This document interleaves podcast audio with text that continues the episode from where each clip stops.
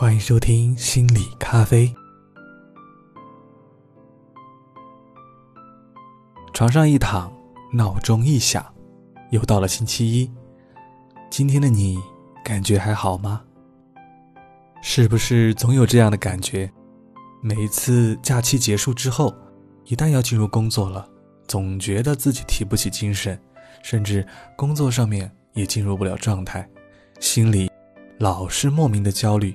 或者恐惧，许多人呢也会因此而出现一些疲倦、健忘、注意力不集中、懒惰、拖延等等的症状。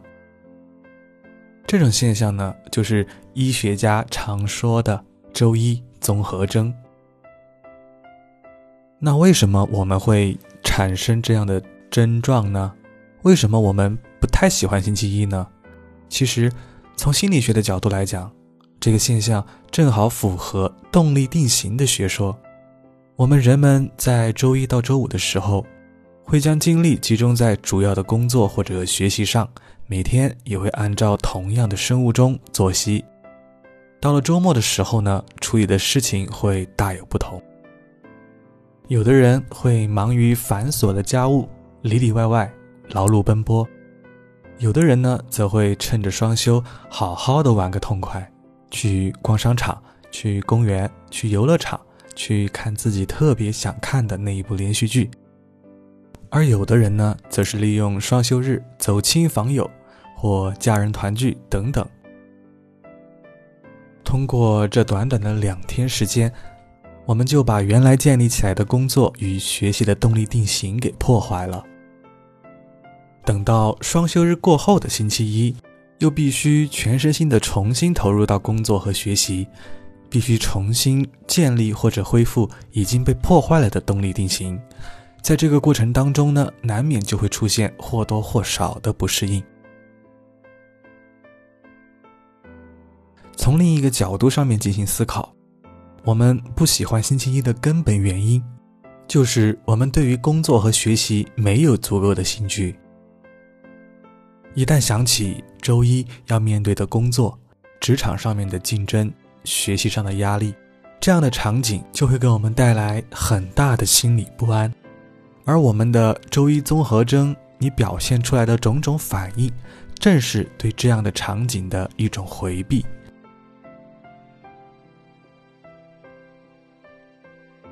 那我们通过一些什么样的方法才能够消除这样的一些焦虑呢？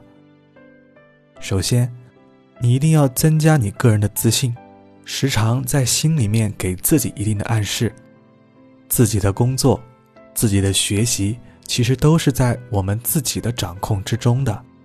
通过给自己暗示这样的方式，去消除莫名的焦虑、莫名的恐惧。第二一步就是自我的调节，你一定要接受自己的生活状态。接受自己目前正处于的劳动循环当中，你可以把自己将要做的工作给列出来，并且告诉自己，我想要从中获得什么。这样你就不会总是遇到一个困难就开始愁眉苦脸，你逐渐的就会学会自我调节心理压力。第三一步。在开始工作的前一个晚上，可以适当的舒缓身心。在周末的晚上，好好的泡一个热水澡，在床上放一些舒缓心情的音乐，听一听睡前的文章，让身体自然而然的放松下来。感受到了困意，就立马放下手机。今晚沉沉的睡一个好觉。第四一步，你也可以给自己设定一些奖励，比如说，这个季度结束之后，我要去一趟西藏旅游，那为了这样一个目标，就需要准备好我的心情以及资金。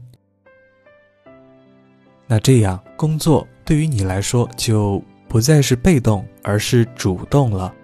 你会更加的聚焦，怎样做好眼前的工作，怎样才能够获得足够的资金储备。星期一综合征其实并没有那么可怕，只要我们合理的调整好工作与生活的作息，认清自己的需求，及时调整我们的心理状态，这样，往后每一个星期一都会是精神抖擞、元气满满的好的开始。今后的每一天，我们都一起加油。